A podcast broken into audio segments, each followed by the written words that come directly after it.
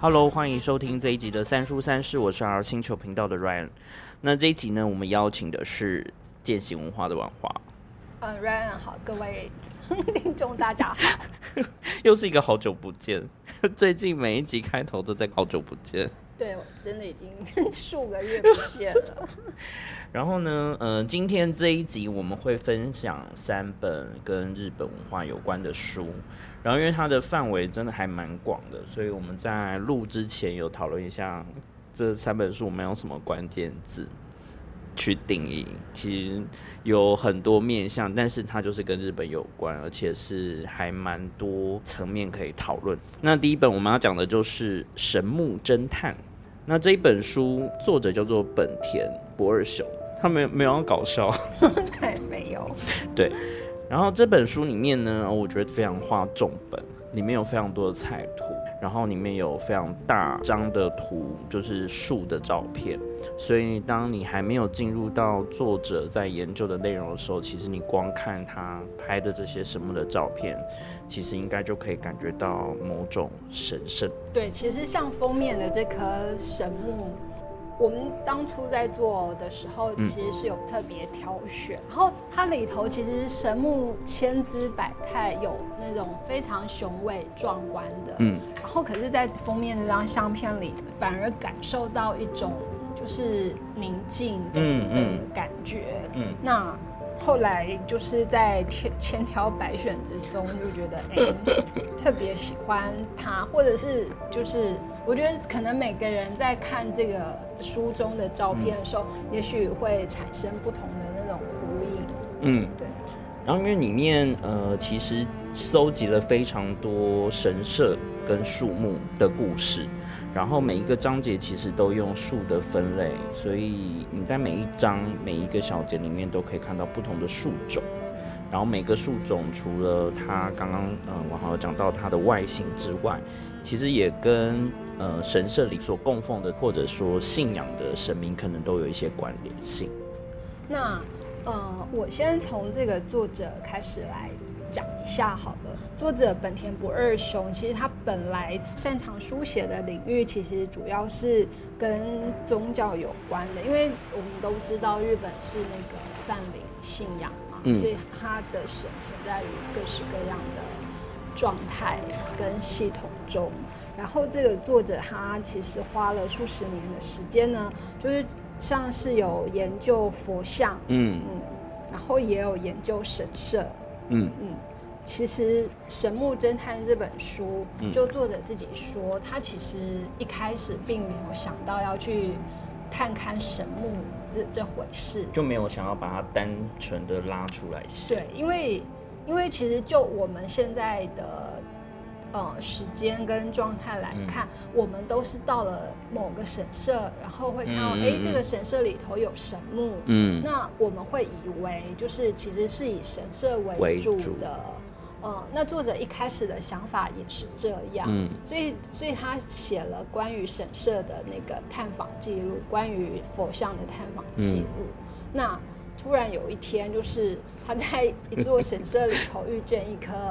那个神木，那突然之间可以说他的顿悟，对，就觉得哎，他是不是一直以来都放错重点了？嗯，然后因为他就觉得他似乎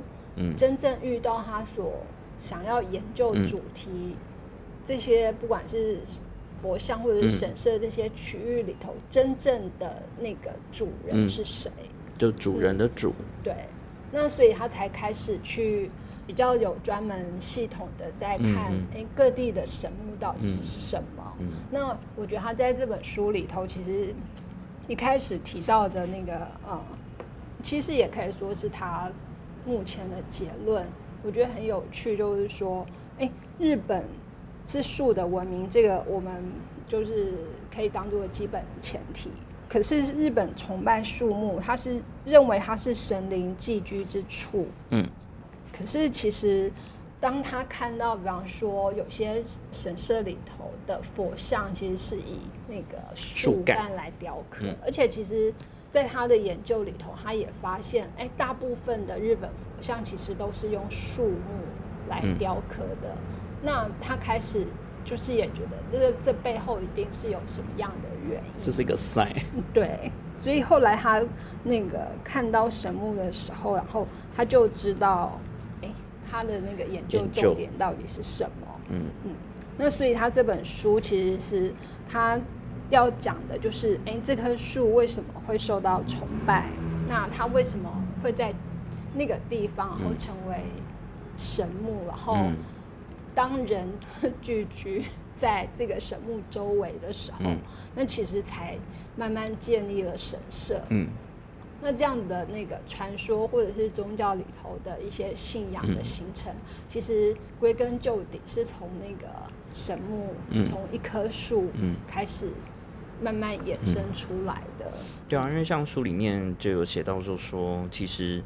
呃，有一些在神木旁边的可能祭祀用的一些石碑或什么基座，这些其实不是一开始是这样，而是说在神社可能盖之前，有一些祭祀或他们信仰的行为跟动作，可能他本来就是在神木的周围，甚至在神木上去做做的，但后来就是慢慢发展，才开始有盖出这个东西。那甚至是有一个范围，譬如说神神社大概就是什么里面，但也有一些神木并不一定是在神社的范围之内，可能它是在更边边的地方。然后这些神木因为在了神社这个区域里面，其实变成就我们现在人来看，它就是一个很理所当然的存在，就是它好像就旁边一定会有一棵有一个传说的树。可以帮你什么学业啊，然后生育啊，然后平安啊、健康这种的意义。对，然后所以其实像呃，从作者的搜集的资料来看，这神木甚至都有超过三千年的存在。嗯嗯嗯。那一方面是其实日本对于树木的崇敬，他就不会像台湾人乱砍树。这是一个理由，对，的确没有错。然后再也因为人，嗯，原本原本树木其实是呃怎么讲？它其实没有任何的意义，它就是生长在这个，它就是顺应的自然，然后慢慢的生长出来的植物。对，那可是因为人靠近了它，嗯，所以就赋予树木有一些意义存在。那当人类看到如此壮观的树木的时候，以前还是没有办法去推测树木的年龄。嗯嗯嗯，就是呃，人类靠近了它，它已经在那边很久了，而且它已经长成很巨大的树木。嗯，所以像日本一开始就说，就是他们的神话里头就说，哎，他们的圣母啊，就是神宫皇后。就是如果大家对日本的古世纪或日本书记有一点基本概念的话，那可以。知道，哎，他们就说神宫皇后其实是是诞生，但就是产下日本第一位天皇的那个一个神话般的存在。那他其实就是在神木旁边生下那个皇子啊。那那个树是樟树，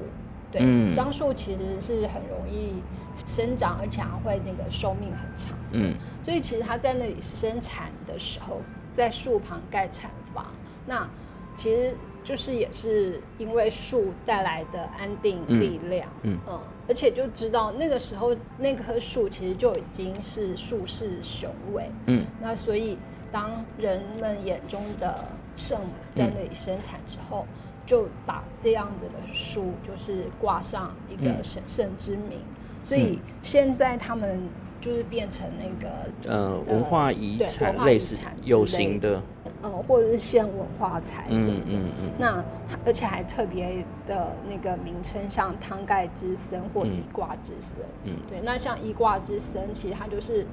把那个要给婴儿穿的那个小衣服就挂在上面晾干。嗯，那可是你看，从等于说，哎，日本人从有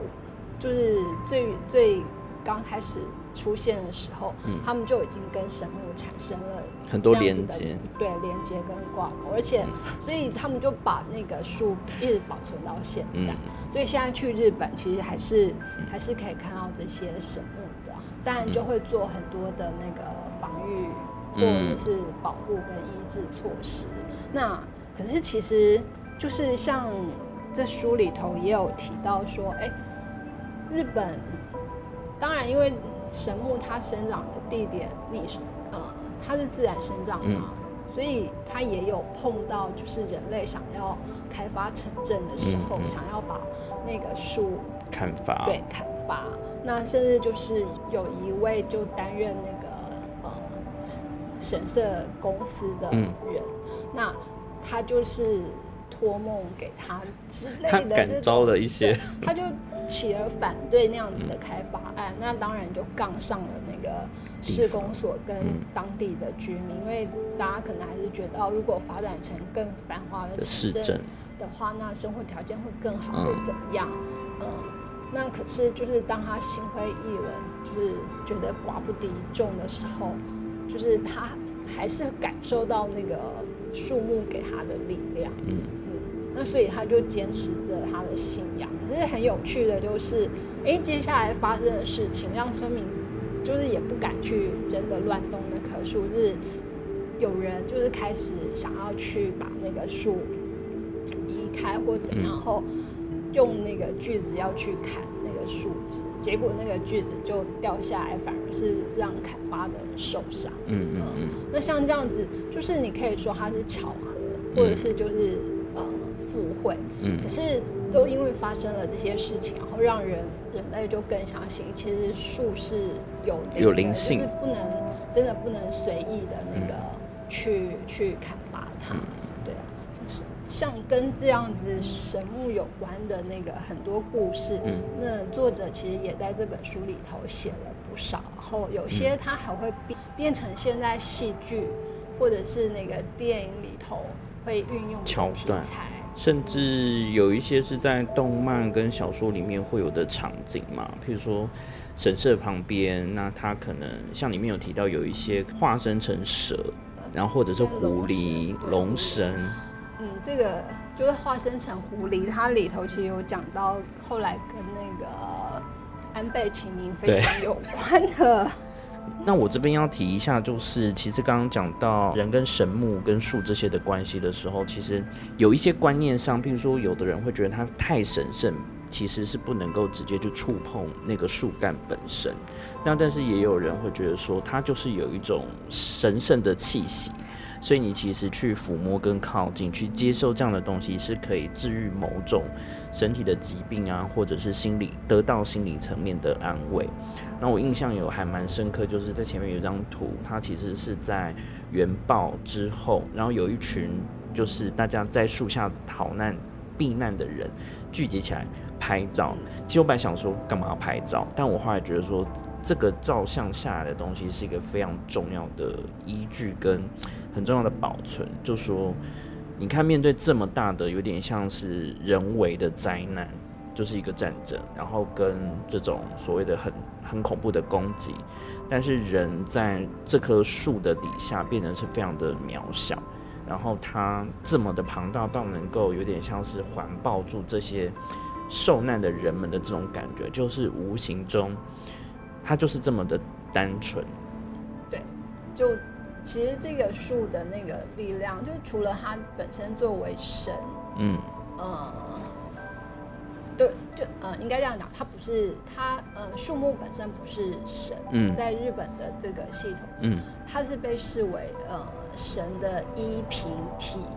就可以依附在上面，对，不管是神或者是妖怪，对，都可以 附上去。那因此它就有了它的。呃，神性啊，嗯，对，可是就是也因此，人们才会开始在它周围建立起那个祠堂或寺庙来祭祀。嗯嗯嗯。那像刚刚讲的，有些地方是不不能进入，就会有那种很粗的那个绳柱连绳把它围起来。嗯，可是也有的就是。他是鼓励你去去接近它。比如说，还有那个很巨大，它其实已经是空的，就是有树洞，它有小空间，有哎，它可以进去。有的树木就是像樟树，因为它很容易形成中空，因为它只要够久，然后它底基部的那个树干，甚至它会有到六平大小，嗯，可以聚集十个人以上在里头。有有有，嗯，然后另外是像在东京附近的那个山峰山山峰神社，那它本来就是日本很有名的能量景点。嗯，那它那里当然就是也有一些神木的生长，所以那个去参拜的人呢，其实他们是会去去触碰那个神木。的那甚至就是环抱它，可是当然就抱不起来，因为那个树还蛮蛮大的，对啊。那他曾经触碰过那个神木的人就说，哎，他觉得好像就是碰到的是生物植物，就是他会有产生气的那种感觉，嗯嗯嗯，对。那它就是一个就是树变成哎自然跟人之间的一个互动的的媒介。因为像后面有一个章节是提到银杏，嗯，然后就是有它的气根，嗯，它因为这样的关系，其实有些生长的状态、形状也不太一样。对，它那个会长得有，就是有些看起来你乍看之下可能会觉得天啊，很像那种树妖出现的感觉。它绝对不是我们想象像什么阿里山神木那种笔直中心的，不是，而是它可能是四向发展，嗯，而且它甚至就是有那种树形发展到，其实你只是站在一棵树的范围里头，但是你却会有那种置身在森林当中的那种感觉，嗯，那像这个银杏就是就跟呃。讲中国谚语嘛，不知道，反正就是前人种树，后人乘凉，就是类似像这样子的那个，因为他就说，呃，银杏就叫公孙树嘛，对，所以就是爷爷那一代种下树，然后那个树它当然就会长，会那个，要到子孙，对，到子孙的时候才可以吃到果实，所以它就是也有那种传承跟护佑，那甚至像，嗯，刚 Ryan 讲的，哎，它会有那种垂的。气根，然后他们就说：“哎，这个叫垂入根。”其实也有相关的那个传说，就曾经有一个在饥荒时期的妇女，那因为真的就没有东西吃，嗯，所以她也没有奶水可以喂小孩，然后就是已经饿了几天几夜，她只好去求助。嗯，那那个和尚就说：“那你就去碰触那个那颗银杏。”就就很有趣的是，他一碰触之后，他的胸部就就胀奶，对，然后小孩就可以咕噜咕噜的喝奶。所以，所以后来大家就是为了祈求那个小孩能够顺利成长，那甚至有不孕的妇女就是也想要那个祈求生生孩子的那个运气，他们就会去那棵树旁去触摸那个垂乳根。那甚至后来演变成。就说，哎，银杏的树根部会有一种叫做烟管刮牛的，嗯，要去挖。对，他就说，哎，吃了那个就是就是会让你顺利怀孕，或者是让你哺乳顺利什么之类，就是这样的传说就就越来越多。那可是像这样这个传说反而就伤到了那个植物它本身，对，因为人去挖就是免不了会会去伤害到它的根等等。那可是其实。这样子跟树有关的那种传说，或者是实际曾经发生过的历史事件，就这样子的流传下来。那它变成一个神神所存在的证明好了。那它也是人类跟自然，其实就是会互相依存的一一种一个证明。因为像它的形状啊，比如说树干。在很多张图片里面，可能作者都会有一些提醒，比如说它可能看起来就像什么，也许是像人，然后也许是像什么一个祈求的一个动作，然后也有些是从它的树皮或树干慢慢会长出一个轮廓，有点像是菩萨，那甚至有的是很大，它的那个很像一个眼睛或一个嘴巴的感觉。然后都是人慢慢可能在这个有点像人跟植物之间的共存跟意念之下，它慢慢开始，或甚至它是顺应这个地方的气候，才慢慢可以长出这个样子。然后导致于会有很多我们后续的这些附会的想法产生，然后让这东西变得很具象。可是就是其实除了像日本对于就是树木会让它神话或者是妖怪化，因为包括 包括像有的树，它其实除了主干之外，它会一直长旁的枝干。嗯，那甚至那个作者就举了一个在青森县，嗯，好，不过这是我们比较比较不容易到达的地方。那他说，哎，在那座山里有一棵树，嗯，它有十二根枝干，然后。它这棵树，作者会特别举出来，其实很有趣的，就是说，因为它树形就是十二根枝干分立，这是其实本来就已经是比较少见的树形了。然后还有呢，就是它其实，嗯，如果被砍掉其中的一些枝干的话，它还会继续长。可是不知道为什么，就是会一直维持着十二的这一个数字。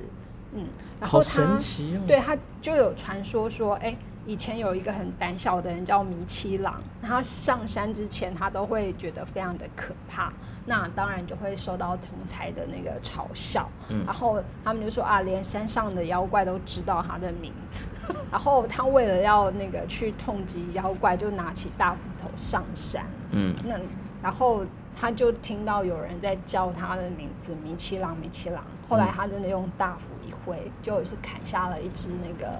白色猿猴的头，嗯，然后村民就是为了怕这只那个猿猴的报复，就在那里种植了这个罗汉柏，嗯，来奉祀它。那这棵树其实就是就是这棵长出十二根直立枝干的树枝，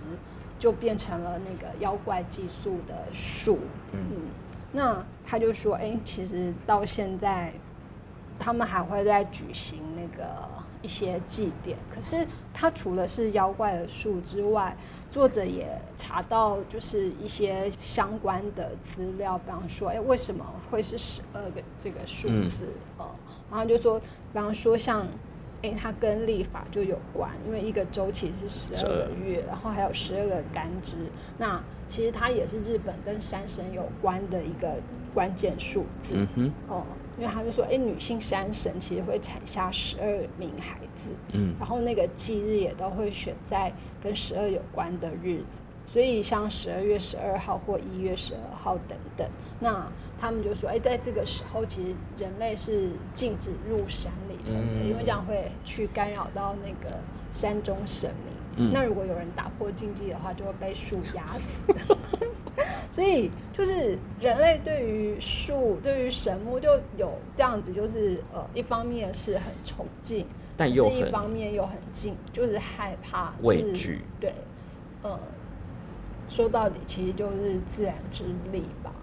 因为像我对于前面有一段就是在讲到树木的 DNA 鉴定，就是说发现在不同县市，然后不同地方。的某一个树种，其实这边讲的就是九州的神木、杉木这一块。它其实也是透过朋友的有点像分享嘛，就说网络有个什么报道，类似这样的新闻，就有这个说法。然后他就开始也是自己去回想，然后甚至是有去看了之后，也在把这个呃有点像是切入的角度带进去，他去观察或者说去旅游的时候去研究的一个东西。他当然会从很多条件，甚至是一些收集到资料去去推敲，说到底这个说法是不是可信。然后当初为什么这些同样是同一颗杉木，可以这样子分在不同的县市，是不是有人刻意去种植？而且那个东西并不是因为它呃有了什么种子啊，而是它有点像是扦插。这就是有刻意的感觉。那里面当然是没有讲到说，我们一定还没有办法推敲出到底是谁跟用什么目的去把这件事情完成。但是它其实透过这样的鉴定方式，就比较科学的方法去找出说，哦，原来它其实是从是同一棵树的这件事情，我觉得很神奇。就是你看这么久。的时间下来都没有人去发现这些事，可是这些树木就是很自然的在生长着。最后要把这些串联起来，你说要视野要够大，或者说他的精力够多，甚至他可能背后有个更大的目标，他是带着说我要统治这整个领土，还是说我想要把这样的呃福气，或者是从神木得到的一些什么东西去呃分享给不同现世的人，就是都有好几种意思在。嗯，对啊，就是其实有时候是无心插柳，可是有时候又 会对，有时候又是那个就刻意的，然刻意后说对作者也有提到，因为呃战国甚至更早的时候，就是嗯各个藩之间的一些、一些嗯合纵连横、交好或者是交恶，那他们有时候就需要出兵去打对。仗，那这时候他就有可能，比方说我要祈求神明的保佑，嗯。然后就就获得那个呃同意，然后就带着树回，就是跟着出发。那他到哪里也许打胜仗，就把那棵那个带去的树插在枝干就插在那边。那这可能是其中一种方式，嗯对。那作者也有找到，就是像这样子的历史记载，嗯所以只是就是到底怎样，同样一棵树可以遍布，而且其实九州后来就是有被称为就是樟树之国，对，嗯，然后全日本大概好就是统计下来三十多棵的樟树的神木，大概有二十多棵都都是在九九州。嗯。所以其实我们去九州可以另外一种玩法，就是神木之旅。对啊，那如果说真的就是自己本身有敏感的那种 体质的话呢，也许就可以去试试看，哎，是不是然后靠近的附近就会感受到强烈的气场？因为我在看这一段的时候，我就在想说，天哪，北九州就是很多连续杀人的那种的事件发生的地点，因为它很偏，然后其实又是都是树，所以其实，在这样的自然的遮蔽之下，有很多事情是不容易被发现，然后也有一些，你说信仰嘛，或者说什么意念，其实是很容易会被诱导，或者是累积。哦，所以我觉得看到九州，然后再看完书之后，我就觉得，哦天哪！我下次去的时候一定是带着非常复杂的心情。对啊，就是嗯，完全不是只有想到九州游乐园没有的 就看神木，想说啊，一定要看一下神社，然后看一下传说故事，之后再对照到 当地的社会新闻跟事件。对啊，而且其实其实他们对神木就是在这本书作者探访的哎那个树，其实其中大部分都还算容易到达，因为嗯这也是就是从从那个树然后到神社，其实就是人聚居的地方。嗯嗯，那所以其实很多呃是交通没有特别不方便，就是嗯。包括铁路或者是嗯那个嗯。公车都可以到达的地方，反而真正在深山里头的比较少，因为深山里头就是它会被冠以神木之名嘛，那嗯，冠名其实是人类去冠名的，所以是人类可以接触到的才会被冠名，对，而且有机会被保留。对，那其实像在深山里头的树木，就是有些还比较可能受到一般，就是包括嗯像台风啊，嗯或者是其他天灾的伤害，而不一定能够活得这么久。嗯那目前所有看到的神木，其实就有很大部分是跟人嗯的的所在区域其实是重合的。嗯，因为有神社。对啊，所以其实神木之旅倒也还蛮还蛮容易到，有的就在市区。对。好，然后我们要进入到第二本。第二本呢，大家应该就可以延续我们刚刚讲的神木的这个主题，去往下。我们要讲的是日本的结界——阴阳师的秘密地图解谜。那这个一样，先来讲作者好了，因为作者大就是非常有名，他太厉害个非常有名的祖先就是安倍晴明。嗯那他是安倍家水之家系的第二十七代子孙，嗯所以他也继承了那个阴阳师本身会有的那个能力。术士，嗯，那这种能力其实就是透过血脉相传。嗯嗯嗯，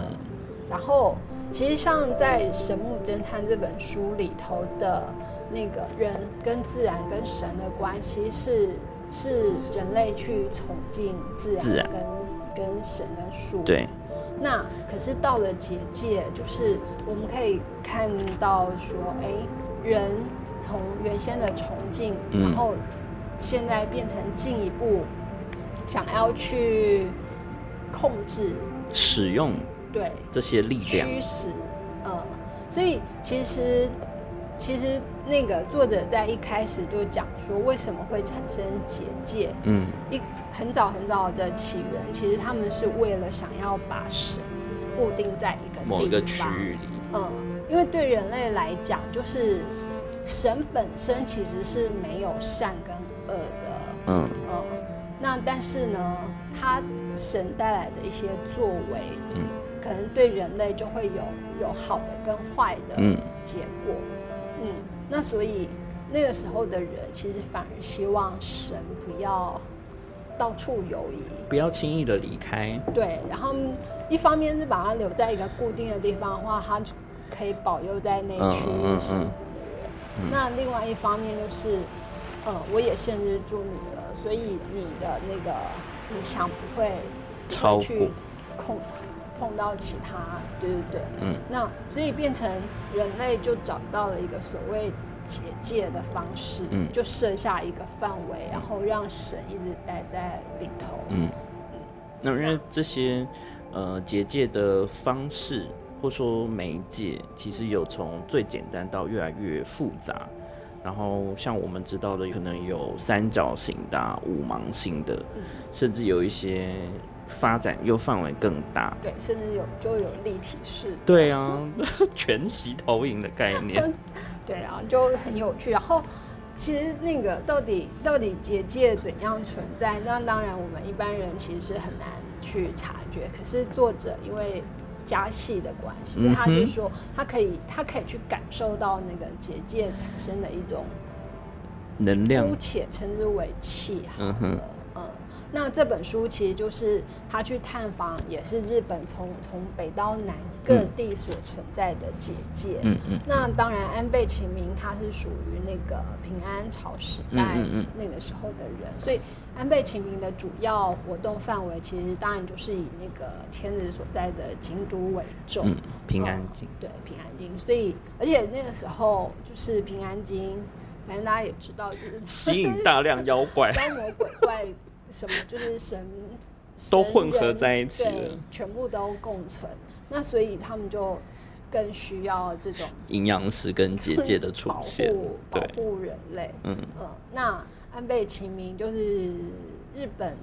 史上不是第一位，可是却是能力最最强强大的强一位。那他就是除了术士之外，其实他本身的那个知识什么也非常的丰富。嗯那当时他当然就是为为了那个统治者服务嗯嘛，所以他现在呃，我们借由他子孙的那个记记录跟那个叙述来看，就就知道说，哎、那他当时所设下的结界，就是它的范围大概有多大？然后其实其实据他的这个后代说，他的结界的力量到现在依然非常的强大。嗯那甚至他们只要就是就是呃偶尔举行一些有点类似像修缮、修补的、的那个动作，就可以继续维持他的这个力量存在。那可是全日本其实也不止阴阳师会设立结界，嗯那包括呃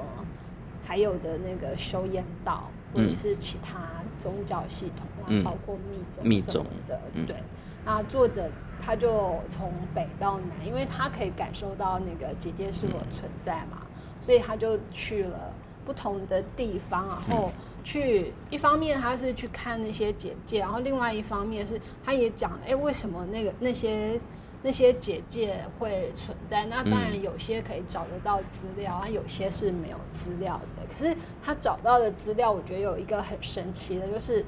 他们阴阳师，就是安倍家的家系里头，他们有自己的私人图图书馆，而且就是从以前那种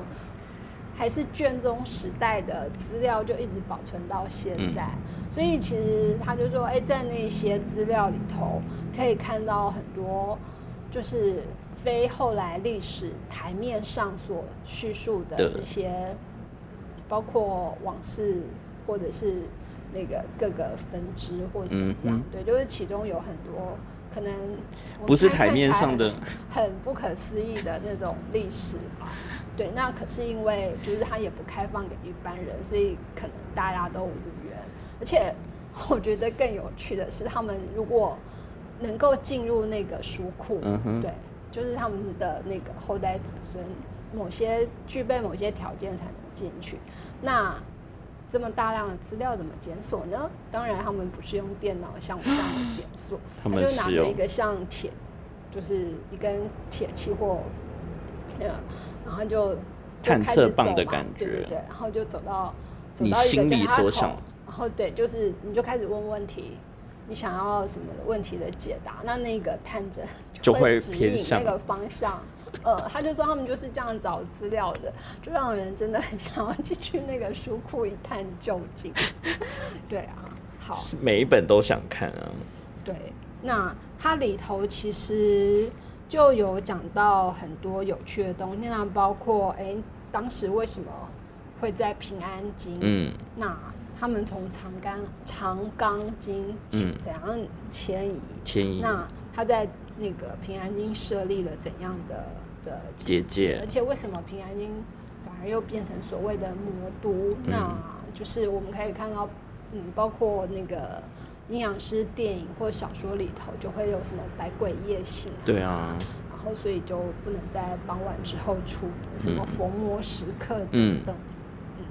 那可是除了这个之外呢，其实其他还有像是。其实东京都心也有，就是它画出来，其实很像结构非常复杂的钻石型的结界存在。那这个当然是后来那个就是德川家康为了要，就是他们要要，他原先是被放逐到东京嘛，嗯，然后后来就是，而且是在东京跟那个，就就是在江户跟那个，嗯，京都那边就是。设立了一个结界，因为他们就是他就想说，那你把他们都丢到江户去，就不会对他的中心产生威胁。嗯。可是没想到他们也聘请了厉害的阴阳师，嗯，或者是其他那个会设结界的的人，所以他就也在那个江户江户做了非常精精巧的那种结界的结构。对，那包括那个。甚至就是连那个谁平清盛的头都只能在 在东京里头某些地区飞来飞去，可是他也飞不出去，就是被困在那里。对，那所以其实像作者就说，我们刚刚在那个神木侦探里头有讲到那个山峰神社，嗯，然后它就是一个很重要的地点。嗯，那当然就是我们可能。去到这些，其实不管是去到哪里，然后作者有提醒我们不要随意去捡路边的石头，对，因为它很可能就是带有力量，对，就是会把力量灌入到那个石头里头。那可能比较早期还没有这么开发过度的时候，他可能就直接关注到那个岩石，嗯，就不会，就是那个结界就会固定在那，就不会容易移动。可是后来越来越开发，那甚至是。阴阳师本身的那个呃行动范围扩大之后，那他没有办法随身带着一颗大岩石，他就只能就所以他们就会先先把神力关注在一个比较小的东西，所以可能是小的石头，可能是小的矿石之类，然后再到当地再埋在那个就是大的石头或者是土里头。嗯嗯嗯。那可是因为常常也就是一般人。并没有办法感知到这些结界，所以有些结界其实是会被破坏掉的。那这种是像无意的破坏，可是另外也会有那种蓄意的破坏，就是对当各地的武将或者是贵族或者什么，就是领导者要争那个争权夺利的时候，其实 大家就看谁找到了阴阳师，或者是那个探测比较强的，嗯。那所以常常，比方说这个阴阳师可能系出同源，可是因为他们会受雇于不同的主人，所以就产生那个敌对的状态。可是如果同系出同源的话，那其实对方要使什么招数都知道，大概就知道你会定在什么点了。嗯，可是就就反正呃，他们因为可能武士虽然那么早还没有还没有归纳出所谓的武士态度，可是其实就是会有那种就是，反正你跟了这个主人，你就就是得帮他服务。忠于他。嗯嗯，那所以甚至像像那个呃，有的阴阳师为什么在他答应去成为某人的那个军师之前，嗯他可能都会先去哦，遇见。对的未来到底是如何。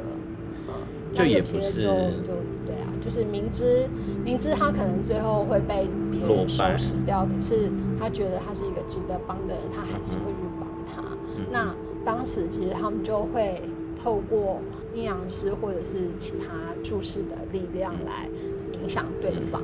所以有些暗杀或什么，就是也是出自于他们。呃，那当然成功与否就不知道，可是就是可以看到说，哎，这个时候其实人类知道了神的力量，或者是用这种就是呃结界之术的力量来操弄一些，嗯，那他们这样子的痕迹，其实就是一直留到现在。嗯。现在还是你到各地去，还是可以看到。那比方说，就除了东京之外，嗯，熊野，对熊野，然后像熊野古道，熊野也是很多 离奇事件，，是是，那真的很容易那个。很容易会并存，就是嗯，然后有一些就是你可能以理性的方式还找不到解释，那当然就会开始有各式各样的传说出来。那像这边就是呃，属于禁忌地方的结界，就像熊野这个，然后琵琶湖或者嗯。是四国丹路岛，就是像奈良，就是奈良有大佛，可是实际上在那边也是有很多的那个不同的结结界啊，不只是佛教所产生的。它有可能是另外一个系统所做出的咒法或结界。对，那包括我们现在可能知道的那个忍者集团，嗯嗯嗯，他们也会在四处提供服务，对他们提供服务，就呃很有趣的那个。那包括那个什么，就是卢屋跟秦明的传说。那可是，在电影或者是小说中，嗯。就是他们是死对头，对。可是实际上，呃呃，历史记载。上面他们反而其实是是好好朋朋友。友，而且他们就是各自是不同系统的嗯那个术士，那就有那种彼此切磋的、互相精进的那种，对，因为像书里面，虽然他是秦明家的后代嘛，但他其实能够点出跟写出的东西是有限的，而且书我记得就是要出版的话，好像还是必须要非常的谨慎，有些东西是不能真的完全写。呃不能。然后虽然这本是以结界为主题在写，但是实际上那些结界的点，它应该就是比较像是一个范围，它没有很明确指到某一个什么东西，就它就是一个框出一个范围，就在哪边哪边，那个可能也是不希望对啊，就是一方面是怕有心人如果去找，就是对会去破坏它或怎样，嗯，然后就是，呃，他除了讲这几个地方，其实我觉得他里头还提到一个很有趣的，就是像呃，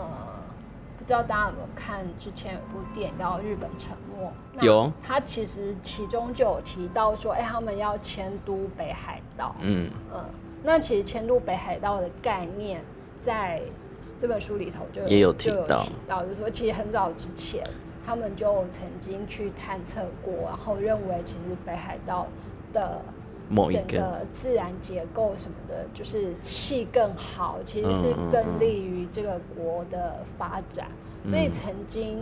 它被纳入就有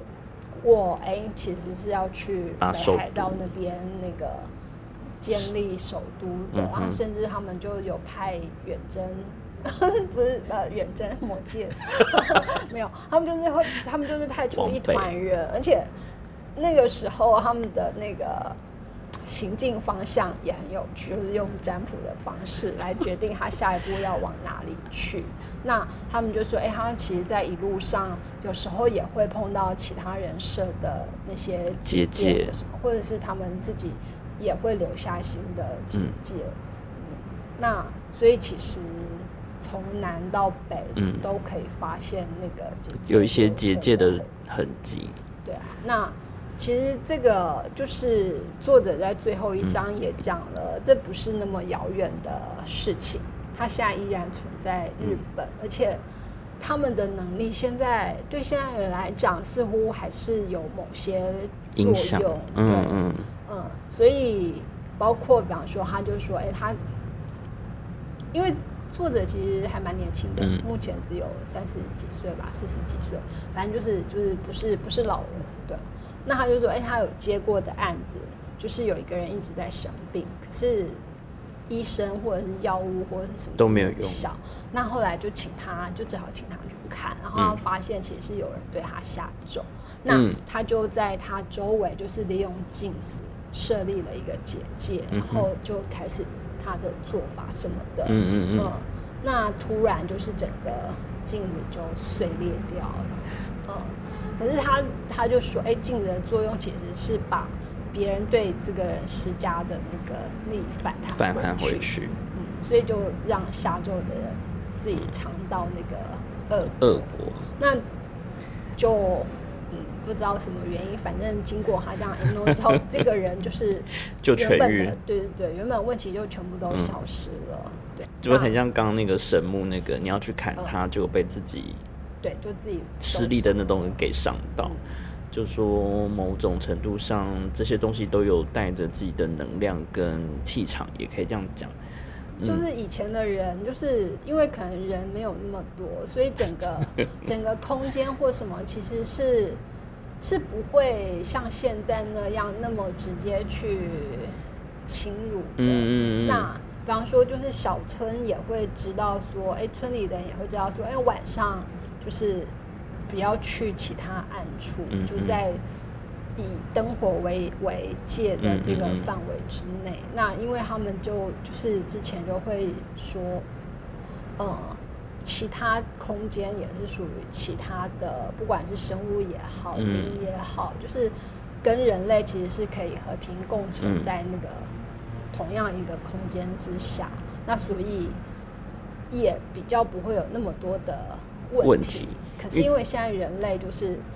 高度开发，那会变成把很多东西的界限打破。对，嗯，那让不该不该出现的、不该交错的东西，就变成产生了相互的影响。那当然，这可能就是信者 信者恒信，这就是很多就是不科学的。可是其实你也很难，就是以目前所谓的科学之力，其实你。很难，也许是你到还没到你可以那个有技术去证明，或者是去探探知的一个点吧。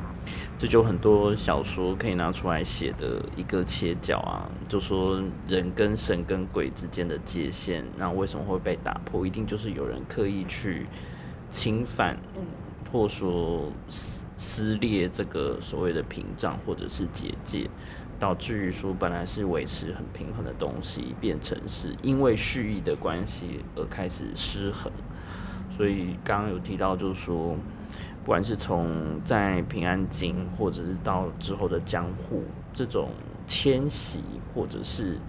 呃政权在转移的时候，就会有很大的变动。那你一迁移之后，其实就会有点像某种程度，你也是侵入到另外一个领地，不是你的势力范围。那你要怎么重新去确立你的势力跟你的这种边界的时候，你有可能就是用各种的手段，可能台面上是用武力去规范跟侵略，那私底下台面下就是 结界跟咒术。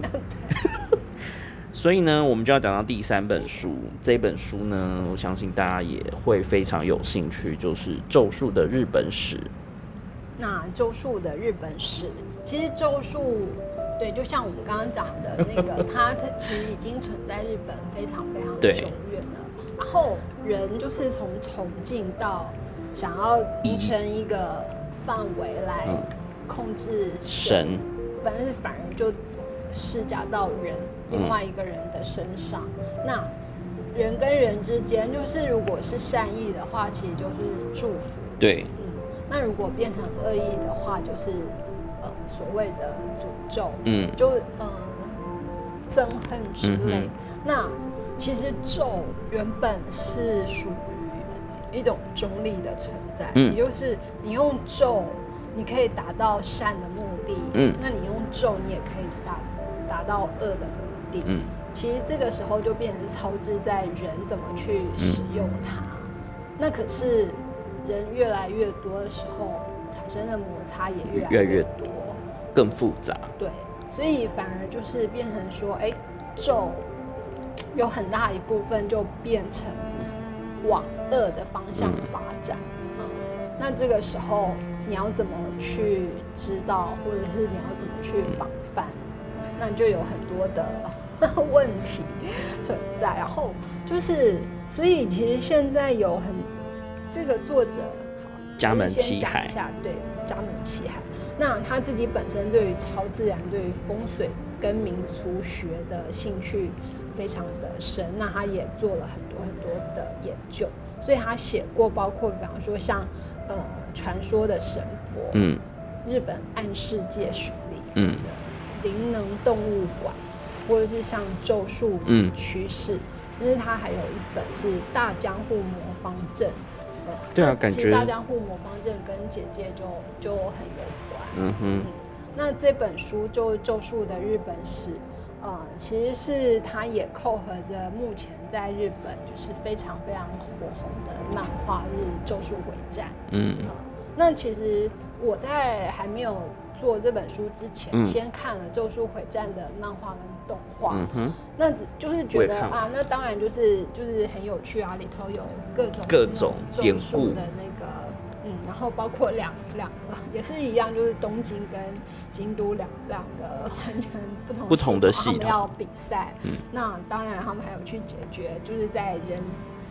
人间发生的一些嗯奇怪的事。然后还有底下嗯派系系统不一样，然后术士不同，各家的那种有点像要争权嘛。对，可是其实那个时候在看的时候。嗯，就是对于他其中使用的咒术，或者是他的法，嗯，讲法术好了，法术咒语之类，就是其实嗯，没有特别的会产生什么样的对连接或者是印象。可是后来才发，就是看了这本书之后，其实才发现它每一个设定。其实都有它的文化渊源，就是它不是随便给这个人这种力量。为什么？不是为了画面好看。对比方说，呃，银法术，对，伏黑会好。嗯嗯对，那他为什么他是那个十动银法术？然后他会操纵，他会操纵那个犬。嗯，对，嗯，那这些其实就是都来自于宗教系统。那作者其实就是谈的非常的深，作者就谈的非常的有有条理了。嗯，可是那不死就是穿插着漫画第几集的剧情。对，就一方面可能是这样子，嗯，而且其实因为透过他这样子的解读方式，那其实像《鬼灭之刃》也是，嗯。可是因为我们可能本来就不熟悉日本这方面的文化，所以就会觉得，哎，好像好像就是某种特别设定而已。可是其实一看才发现，哎，原来它是结合了这么深的东西。那像这个弑神的这个，其实就是就是我们刚才讲那个姐姐安倍晴，嗯嗯嗯，她其实就是很会操纵式神。不是有一个说法，就说什么？因为他太太很怕这些式神，所以他就把这些式神藏在桥底下，板桥下面。然后等到要使用的时候，才把他们解解除。对，就把他们召唤出来。所以其实像像桥，就是也是结界的。嗯。对，那桥上跟桥下是两个世界的世界。那就是其实这个就很有趣，因为。这个还比较，就是这个稍微比较容易辨认。可是也有就是很不容易辨认的那个呃它的设计。嗯，因为除了刚刚提《咒术回战》在书里面算是占了比较大比例的对照，然后去讨论就是呃咒术的整个发展跟呃系统，然后里面其实有很多概念，譬如说呃咒术，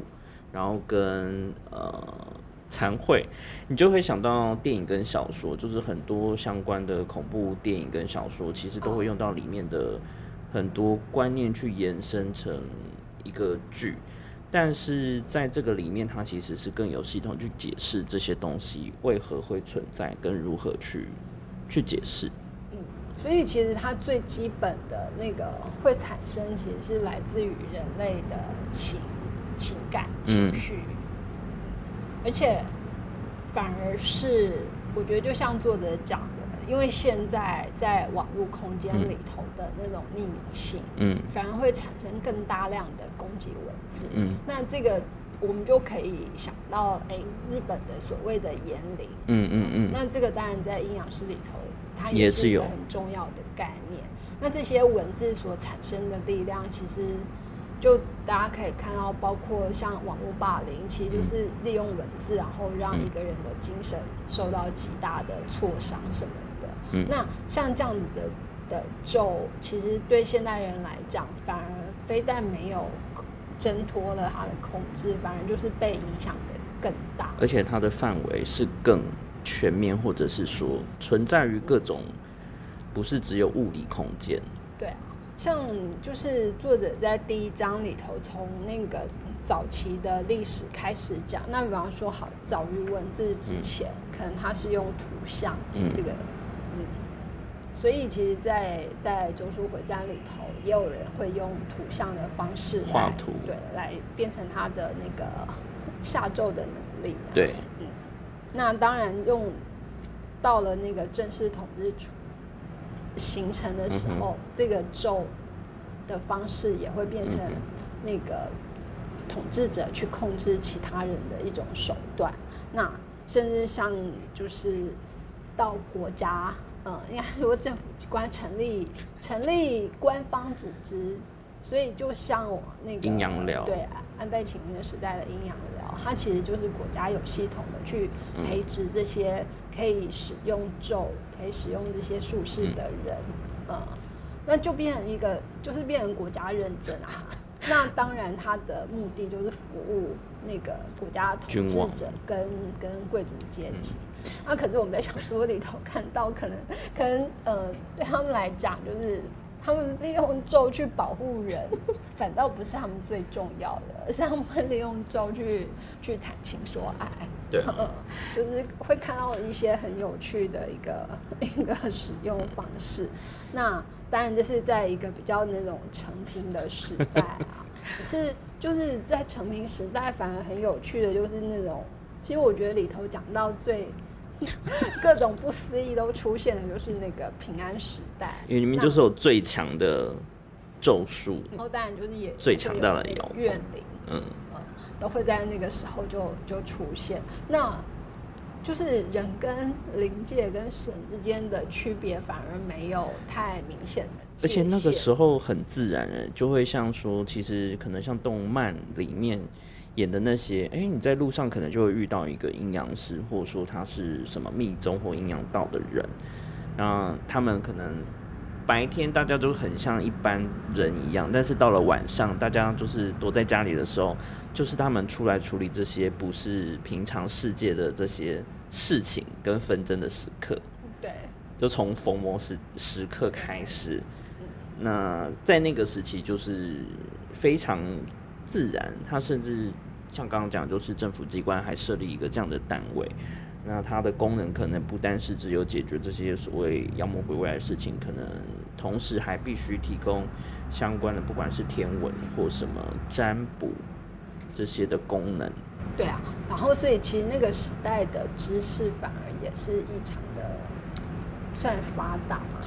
因为他们可以同时在脑子注入非常多的知识，就像五条一样。嗯，对，然后就是用一个字或者是一个，它就可以产生莫大的力量。甚至像里头有一个叫做那个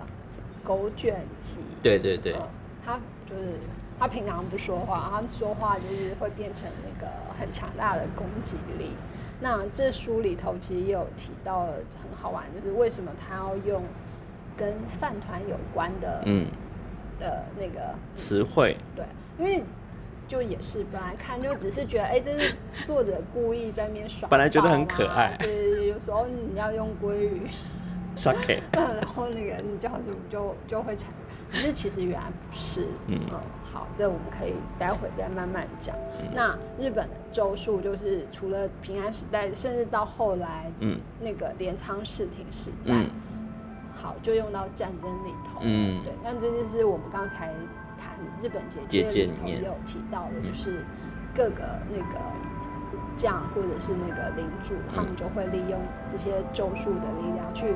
包包括就是去去下咒，嗯，或战争失败或什么，所以这个时候其实它被用在战争中非常的多。里面就讲到那个美国总统那个，就他们去诅咒他后来死掉的这件事情，但日本还是战败，这个我就觉得 可能还不够强大。对。那过战争时期之后的江户时代，其实就是他他建立了一个结界都市，嗯就是我们刚刚讲的那个江户。对，嗯，那当然就是越来越所谓的文明开化，所以他们也走到就是政府明令禁止咒术的的那个，就是从明治之后之后，对。那可是就这样子，到底是好是坏？就如果用反正。动漫的说法，它就是明的不行，我就是来暗的，我就是变成地下组织。对啊，所以有一说就是，对，对于政要来讲，他们还是会找人，然后做一些这个，而且而且就是也有人说，比方说那个时候在做日本的简介的时候，其实是刚好那一年的十月去日本，然后去东京，然后那个。就是六天假期中，其实有一天本来就是想要去那个高野山、嗯。或山山的，可是就是大台风，而且他就说这是日本那个罕见，对罕见，就是六十年以来的那个超大台风，而且是日本第一次放台风假，不然他们平常是是没有在放台风假的，对，然后那次就放台风假。然后呢？可是，在这之前，其实他就就是不管是在网络上或者是一些文章里头，就说其实因为东京有警戒保护，所以那个台风其实是是很少会进到东京的。那我们在那边，其实，在台风还在海域上的时候，其实一直看到的报道是说，它会这样，没有，就是看到那个报道说，他会直接擦过东京上去，所以东京很难那个。可是就没想到，我们就我们就想说啊，那而且他又就是也因为那个预测路线说他会他会穿就是穿过对擦过东京的那个，反正他就是一定会非常严重的影响东京，而且就是因为他这样的预测，所以东京也停停班停课什么的，嗯，然后可是到就是真正台风已经着陆的那一天，结果它就偏到千叶那边。去了，所以产生那个灾害的土石流还是什么，其实是在千叶县那边，反而东京这里没事。但就是风大雨大这是一定的，可是就没有那么严重，他们原先预期的那严重，所以就也有一说，对，就是。东京的结界再度发挥了力量，就是让台风偏离，所以他就说，真的是就是几十年来那个看台风的那个路线，就是其实东京都还因为的确有出现都没有那个影响。对啊，对啊，对啊，对啊，那当然就是一样，就是你相信的人就相信，不相信的人就觉得嗯，这没有什么。可是其实反正呃，到底。所谓的咒术或者是结界，是不是能够产生这么大的力量？那目前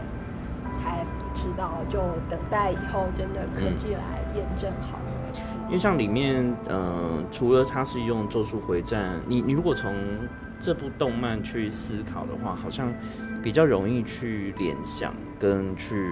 呃去判断。然后像里面有讨论到咒具，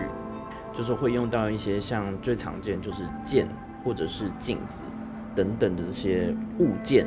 去加强就是这些施咒术的人的能力。所以你看，在漫画里面就有好几个角色，他们就是要透过这些咒具去强化他们在某些能力，比如说那个蔷薇，哦，他那个丁丁丁小人跟企业蔷对，然后或者是那个虎杖，他后来也有拿到一些咒具去使用，的确在实战的过程是有强化他在施术的一些能力。对啊，其实从一开始他会变成那个十嗯两面素膜的容器，那他那个手指其实就是也是这种器具的一种。对，然后包括其实可以从这几个角色的人名设定上去回推到一些能力，甚至是呃跟某些派系的连接，还有其他角色刚刚讲的那个银法术。伏黑他们其实也跟，如果说你看作者里面也有推论说，他也许就跟呃某个阴阳师的是很有关联性的，可能是取用他们加贺，就是其实是那个漫画的作者本身就有做很详尽的研究，嗯，或者是说他的那个团队有做这些，所以其实他真的是从，就是他是言之有有有理的，对。那包括比方说，嗯，他在其中出现的日本咒法，那其实是日本有五种咒术系统。嗯，那作者就是动画作者、漫画作者就很巧妙的把这些那个原有的咒术系统运用在他的门派跟他每一个角色的设定上面。譬如，那五大系统其实是我们刚刚讲过的，像阴阳道嘛。嗯，那再来就是神道跟道教系，然后密宗系，嗯嗯，然后修验道系，嗯，然后就是还有一个是结合密宗跟修验道的，然后所以比方说，嗯，刚刚已经讲了，就是伏黑会是用阴阳道系的，那丁崎野蔷薇其实他是用他所使用的那个除灵咒法，其实是是属于神道，就是神道跟道教系，嗯嗯，那比方说像。狗卷集的咒言，嗯，就是它也是属于神道系。对，那像那天元结束界看风鬼们，跟他们就是他们最最最上头的那个，呃，一直没有现身的那个不死的那个主管 校长。校长。主管者，那其实也是运用那个阴阳道系的的概念，嗯哼，嗯，然后。另外，比方说，比较我们可能比较不熟的是，像那个呃赤血操术，嗯，这是属于道教系的，也就是它运用蛊毒，嗯。嗯，这跟这跟我们知道那个西南古都是另外一种，是不同的。可是就是它也都是透过某种东西去进入那个受害者。就是他要诅咒对象之内，然后去产生那个一些作用。嗯哼。然后包括另外有从修验道系的有那个附身祈祷，嗯，或者是什么不动金符法。嗯哼。那那个作者其实就还蛮详细的在整理这些不同系统里头的概念，它怎么被运用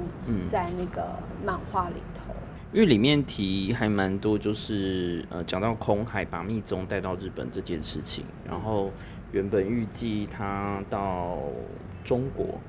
会去待好几年的时间，就只有两年就回来。就是他又是属于那个 提早毕业，对，跳级之后又提早毕业回来，回去就又自成一派，然后就建立一个独立的系统，他就学了很多很重要的东西。然后变成是五大系统之一，算是很大的影响。然后，所以像空海这样这个形象啊，被用在这个漫画里头，嗯，其实它就是变成五条悟，嗯嗯，是做那个作为这一群那个年轻人的导导师的那个人物，在漫画里头这个角色的一些特性或什么，其实跟实际上的空海就还蛮接接近。对，因为嗯对，因为他是有意识的在使用这个，哎、他就是聪明啊，对啊，就是聪明，然后就是有点那种玩世不恭。恶的这一方，他特别降下那个咒，就是要把它阻隔在外。对对对对嗯，对反而其他那个其他人的能力或什么，在他们眼里都还没有带来那么大的伤害。威胁，可嗯是反而就是要让他无法进入那个障，也就是其实障就是一个结界里头。嗯那像伏黑会，其实它的原型就是来自于来自那个安倍晴明。嗯嗯，然后比方说它里头讲到了那个真人，嗯。那其实真人他做的就是他把不同的人组合起来，变成一个可操控的一个，呃，那其实，在西方来讲，就是那个科学怪人的那个概念。拼凑，嗯，那可是他在这里头其实是他引用了日本原本就存在的一个曾经试图去做人造人的僧侣，叫做西行。那他那个时候其实他是要用返魂术，嗯。而且他为什么要去做一个人，是因为他自己在山里头修行太过的孤独，寂寞，嗯，所以他想要利用就是人造人的技术，然后让他能够能够有人陪伴他。嗯，那这个西行的那个，可是他做出来的人就是模样像人，但是肤色惨白，声音浑浊，而且是个没有心的非人者。嗯呃，那可是像在《咒术回战》里头，他就是变成真人，然后嗯，没有这个真人是指他的名字，不嗯是他真的制作出来的人。那这个真人就是用了这种方式改变那个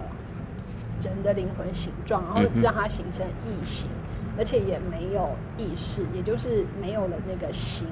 那变成说，哎，它是可以被操弄的。嗯所以其实他最后想要用这个方式，就也失败了。嗯因为历史上西行其实并没有，并没有成功的做出人造人来。嗯那另外，比方说还有那个刚讲到长生不老的天元，那其实在日本有那个八百比丘尼。嗯嗯嗯，那这个八百其实是指他的岁数，而不是他的人数。嗯，那其实像八百比丘尼的这个故事故事，在那个神神木里面也有也有。呃，那他就说，哎、这个这个比丘尼其实是有一天他吃了 一条长相奇特的鱼，对，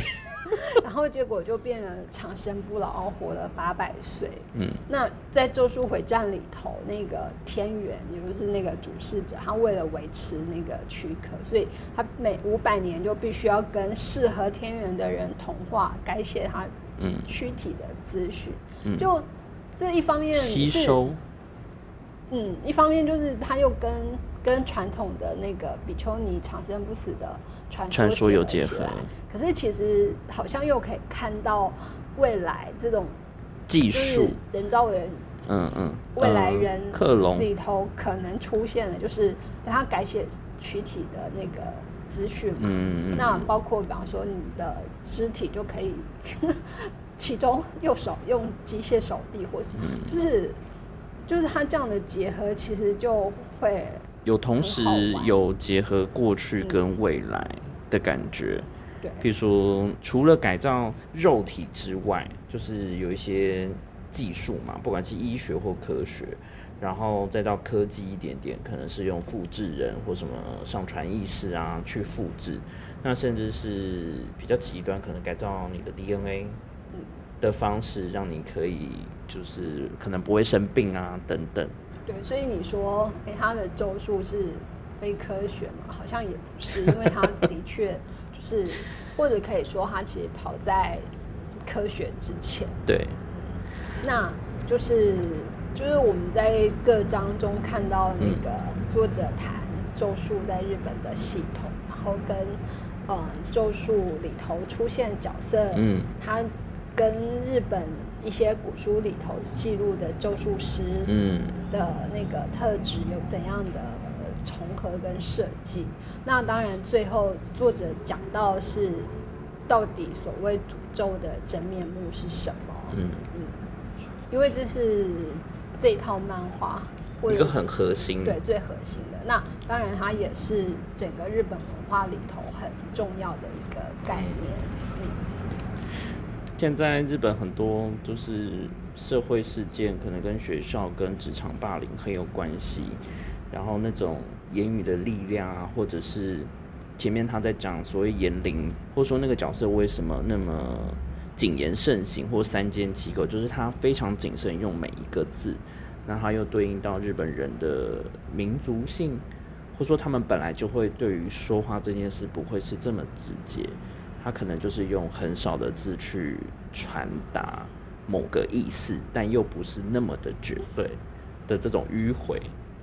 好像又对应到就是有一个很明确的脉络去解释这件事。现在此刻，就像我们在谈这本书一开始所讲的那个，因为诅咒，就是其实就来自于现在每天我们生活中可能有各种担忧，可能有各种烦恼跟痛苦。嗯嗯那当然，你可能会透过咒嗯去祈求这种保佑，可是就是也可能会变成期望降灾于特定人物或团体的恶意。嗯嗯嗯那其中可能包括对刚刚讲的恐惧之外，比方说后悔，也可能导致咒的产生，或者是耻辱，嗯或者是压力等等。嗯那其实像就是《咒术回战》把这些用咒灵，他把它具象化了。嗯对，那这些具象化的这些情绪，不管它处于抽象的概念，实际上它就是会对人产生很大的作用。嗯对。可能会夺去你性命啊。那轻则可能是对你生活呃身体的健康造成影响。对，然后所以就是其实他也点出一个，我觉得是最中心的，就是人对人的憎恨与恐惧。嗯。那其实，因为我们现在不管是透过网络或者是实际上，尤其特别在都会地区，就是人更跟人的对接触，不管是自愿密度。非自愿，对，就会常常产生各式各样的问题。那也就是为什么所谓的诅咒，嗯反而在现代社会不降反升。因为他要去人多的地方才有办法吸收到这些力量，才能够危害嘛。如果说去很远、很偏僻的地方，深山里是找不到这种，因为你的愿力要够强。然后还有就是，嗯，诅咒还有一个特色，就是他其实从个人如果跃升到群体的时候，就反而会让他的力量更加的显著。嗯嗯嗯这是为什么？比方说，就是最简单，就是像整个学校班级的集体霸凌，好了，或者是网络集体霸凌，嗯，就是都很明显。对，而且这个就是比比以前只是单单人对单人的那个力量都还要来得更强烈。嗯那所以，嗯，好像也很难避免，有人的地方就 就一定会有诅诅咒产生。可是，对啊，唯一的方式就是吃咒术没有就避免自己产生那个呃念头吗？对，嗯，那当然可以帮助别人的就是给尽量别人所谓的爱或者是关注，就是这样子也可以让对方尽量消减那个邪恶的的一些情绪吧。就是回到一开始，呃，婉华有提到说，其实咒术就是它本身不是偏好或坏，反而是取决于那个施术的人的心态跟目的动机。说你想要让它是好的，或想要往坏的，其实作用可能不一样。那像里面提到有一个在讲五条，就说他必须要去一直处于这个状态的时候，他必须要施展一个就是。他不断会消耗自己的能力，但是同样他要施展另外一个术，就是不断的增生跟再生，才可以让他达到这个状态。所以他是善用这个东西而去做到往好的方向去做。可是你会发现在这本里面，